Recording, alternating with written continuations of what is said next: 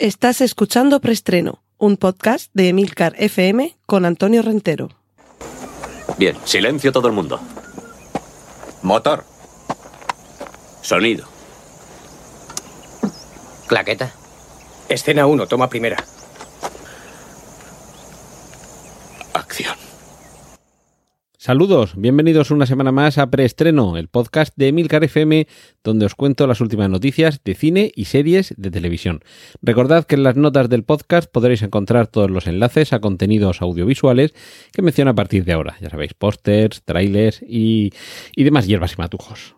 Cortinilla de estrella y... Nuestra primera sección, avisos parroquiales, para recordaros que en la plataforma Discord o en la página web emilcar.fm barra Discord podréis encontrar los foros de Emilcar FM y entre ellos está el canal preestreno donde podemos encontrarnos para hablar de cine y series de televisión con pasión ribereña, que es como hacemos las cosas aquí en Emilcar FM. Cortinilla de estrella y... Sección de cine así en, en, general, porque la noticia la apunté eh, con Disney, pero después han venido otros a sumarse a la corriente de no estrenar en Rusia sus próximas películas. Pero de esta cuestión mm, no es este el momento ni el lugar. De eso me refiero a para hablar de la invasión de, de Ucrania por parte de Rusia. Aquí hemos venido a hablar de cine. Cortinilla de estrella y... Nos vamos a los remakes y las secuelas. Atentos porque están preparando Beetlejuice 2 y además con parte del reparto original, como no podía ser de otra forma, porque yo creo que lo que molaba de esta película era precisamente esa conjunción entre los decorados, la dirección y bueno, por supuesto se está negociando con Tim Burton para que vuelva a ser el director.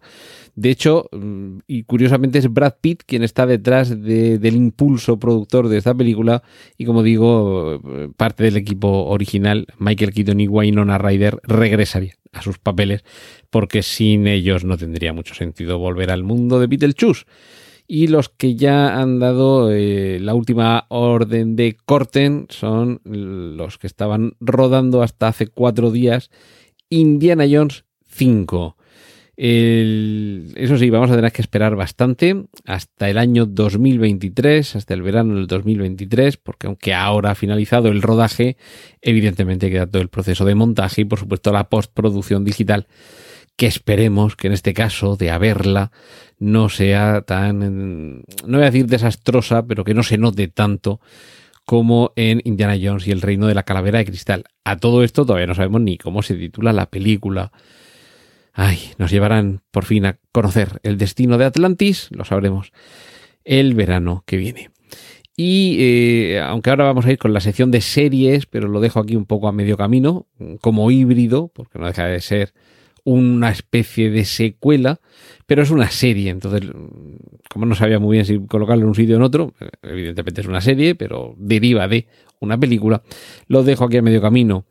Y eh, se trata, no sé si conocéis la película Metrópolis de Fritz Lang, película del año 1927, una película que tiene 95 años y que continúa muy vigente, una película que ha sido tremendamente influyente en, bueno, en toda la historia del cine, desde el C3PO de la Guerra de las Galaxias, que es un, un, diseño el que presenta muy inspirado en la María II, el, el, androide que aparece en esta película, a las propias ciudades, los propios edificios que, que, aparecen aquí y que por supuesto los hemos visto hasta la saciedad en muchas películas y eh, quizá el ejemplo más vivido sería el de El Quinto Elemento, esos mega rascacielos con hileras de naves que vuelan entre ellos, que que ya digo, lo hemos visto luego en, muchas otras películas, pero primero aparecieron aquí en Metrópolis de Fritz Lang, por cierto, película basada en la novela de Thea von Harbour, y ahora va a llegar a, a la actualidad en forma de serie, y nada menos que de la mano de Sam Esmail, el creador de Mr. Robot, que por cierto lleva desde el año 2016 trabajando en esta serie de Metrópolis, o serie basada en Metrópolis, de la que todavía no sabemos muy bien si nos va a contar la misma historia, será una secuela, precuela, o simplemente sucederá en el mismo universo. Yo apuesto por una relectura de Metrópolis, sobre todo teniendo en cuenta el tema del que va, la, la esclavización de parte de la humanidad, las, las máquinas y las élites y la clase oprimida y trabajadora, en un mundo futurista y tecnificado y teniendo en cuenta que Sam Esmail es el creador de Mr. Robot, me parece que el, el, proyecto es más que atractivo, más que interesante y seguramente más que apropiado. Cortinilla de estrella y... Y ahora ya vamos, sí, con la sección de series. FX ha renovado Fargo y tendrá una quinta temporada ambientada en el año 2019. La ambientación en ese año imagino que obedecerá a no querer adentrarse en el terreno pandémico. Y ya lo que no sabemos es si esto tendrá algo que ver realmente con la propia trama, el, el querer situarla antes en relación con la pandemia, o simplemente que es por una cuestión de ambientación y, que no y que a lo mejor la pandemia no, no, no, es ningún elemento ni siquiera colateral, pero que por, por otras cuestiones se ha buscado el que el mundo que aparece en Fargo todavía no haya pasado por la pandemia del coronavirus. Y lo que ya sabemos es, bueno, ya podemos ver el primer tráiler de, de la temporada final de Ozark, que si no conocéis la serie de verdad os la recomiendo muchísimo, muchísimo. Y ya sabemos la fecha de estreno con la que Netflix nos dejará que culmine esta serie. Será a partir del 29 de abril y Luego va, digamos, bajando un poquito el ritmo, pero es de estas series que arranca el primer capítulo y prácticamente toda la primera temporada sin dejarle descanso ni al protagonista, ni, ni al resto del elenco, ni desde luego al, al espectador, porque, porque es un padre de familia que cuando está os voy a contar los primeros dos minutos del primer capítulo de la primera temporada. Está a punto de perder la vida y se la juega simplemente pronunciando esa palabra que da título a la serie, Ozark, que se corresponde con una, una zona de Estados Unidos, un parque natural, una zona de pantanos y, lagos, y se le ocurre engañar a quien está a punto de matarlo con un negocio que tiene que ver con esa zona y a partir de ahí tiene que poner en marcha ese negocio o le va la vida en ello. Y, bueno, este final de, de, serie, ya digo, a partir del 21 de abril, yo creo que, que promete, promete espectacularidad y vamos a ver si finalmente ese arco dramático que se abre al principio de logrará el personaje salvar su vida y también la de su familia, veremos cómo se cierra al final. Y terminamos con una noticia curiosa, sobre todo porque no sé si aquí se van a tener que meter en mucho maquillaje, porque yo creo que no se parecen nada. Pero en fin, Michael Douglas va a protagonizar una serie para Apple TV Plus en la que va a interpretar a Benjamin Franklin, uno de los presidentes de Estados Unidos más peculiares, más populares y, más interesantes en cuanto a su trayectoria vital. Eh, un, hombre de ciencia, un hombre de letras, un hombre cultivado, eh, ya sabéis, el, de, el del pararrayos famoso, pero, pero yo creo que, que Michael Douglas no se parece mucho a Benjamin Franklin, pero bueno, nada que no pueda arreglar un buen maquillaje. Cortinilla de estrella y...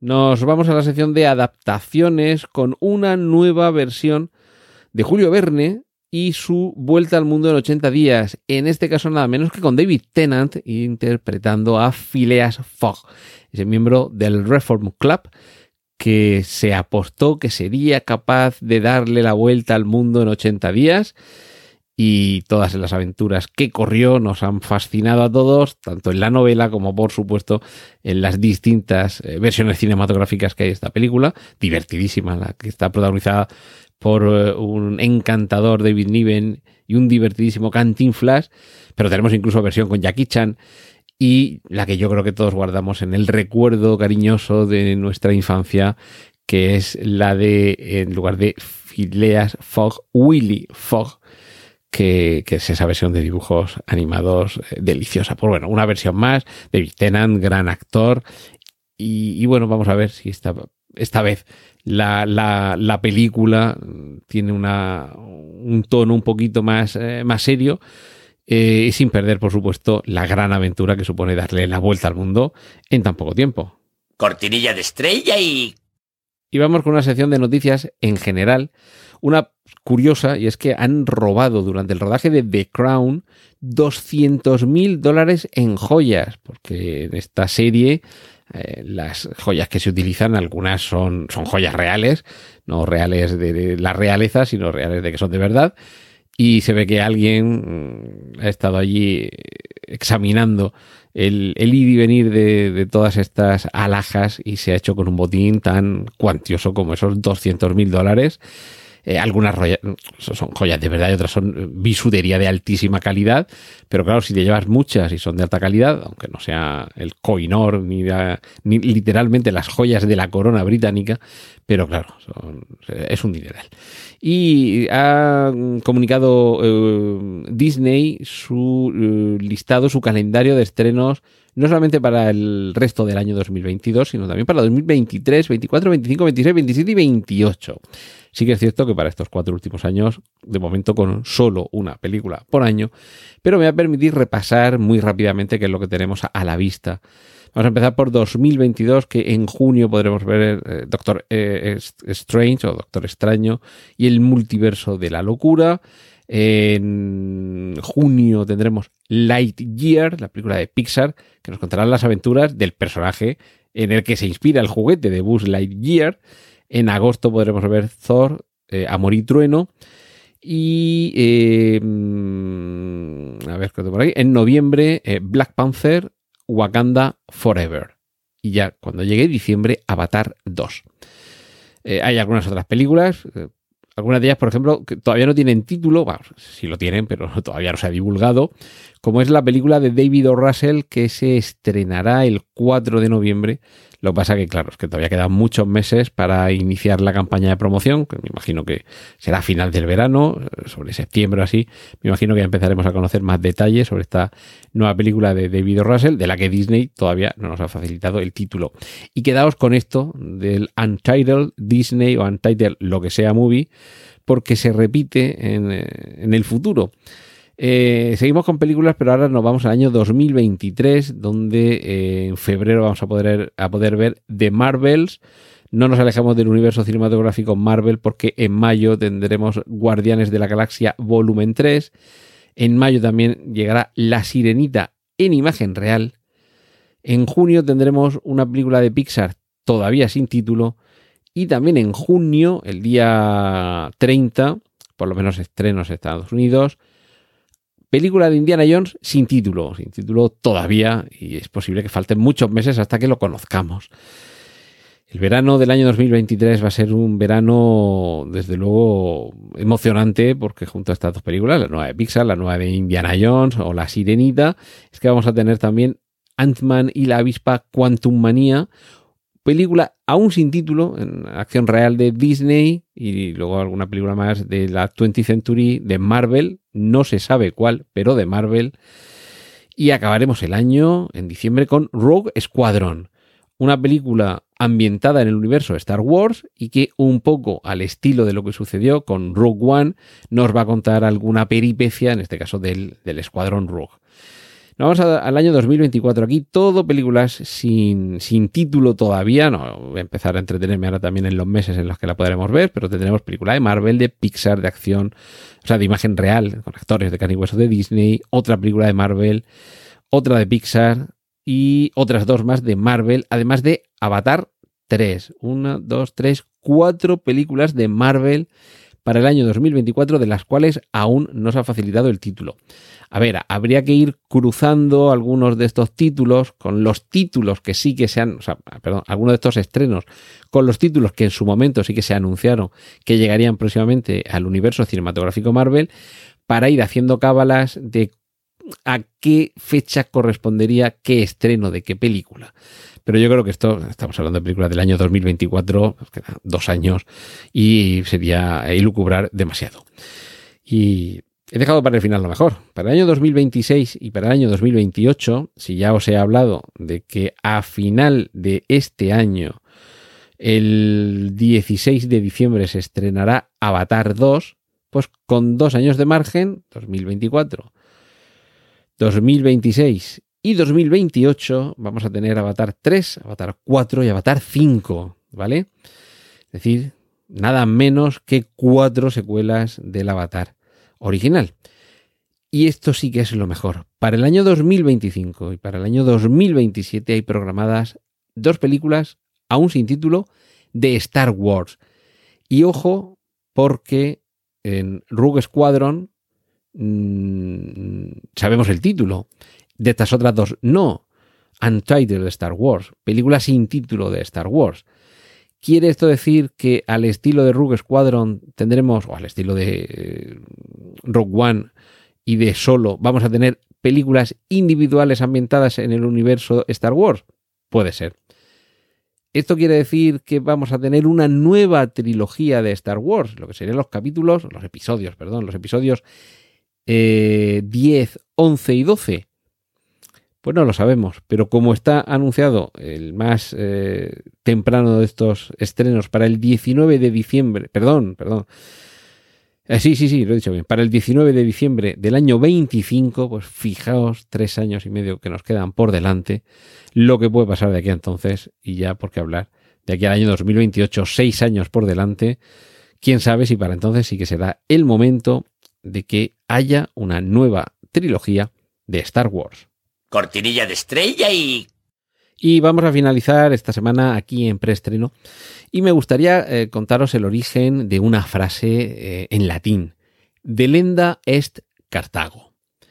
Allá por el año 150 a.C., Catón el Viejo finalizaba todos sus discursos en el Senado romano, cosa que sin duda sabréis los amantes de los cómics de Asterix. Eh, finalizaba, como digo, todos sus discursos mientras duraron las guerras púnicas, en este caso la tercera guerra púnica, eh, eran las guerras que enfrentaban a Roma y a Cartago, con la siguiente frase. Daba igual de lo que hablara, de la subida de impuestos, del sostenimiento del ejército, de la insalubridad de las aguas, de, de la decadencia de la moral, de la corrupción en las instituciones, de lo que fuera su alocución, su última frase siempre era la siguiente. Además, opino que Cartago debe ser destruida. Siempre acababa así. Y esto en latín, aunque no hay una transcripción fiel de cómo lo decía, eh, la forma de expresarlo varía un poco y a mí la que me gusta es la que aparece en la versión española del cómic de Asterix. Delenda est Cartago. Pues bien, de momento y mientras dure esta triste situación, esta dura situación y esta durísima situación que supone la invasión de Ucrania por parte de Rusia, preestreno va a terminar de la siguiente forma.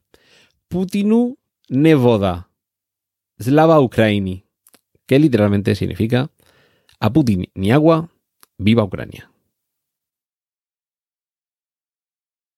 ¡Y corten!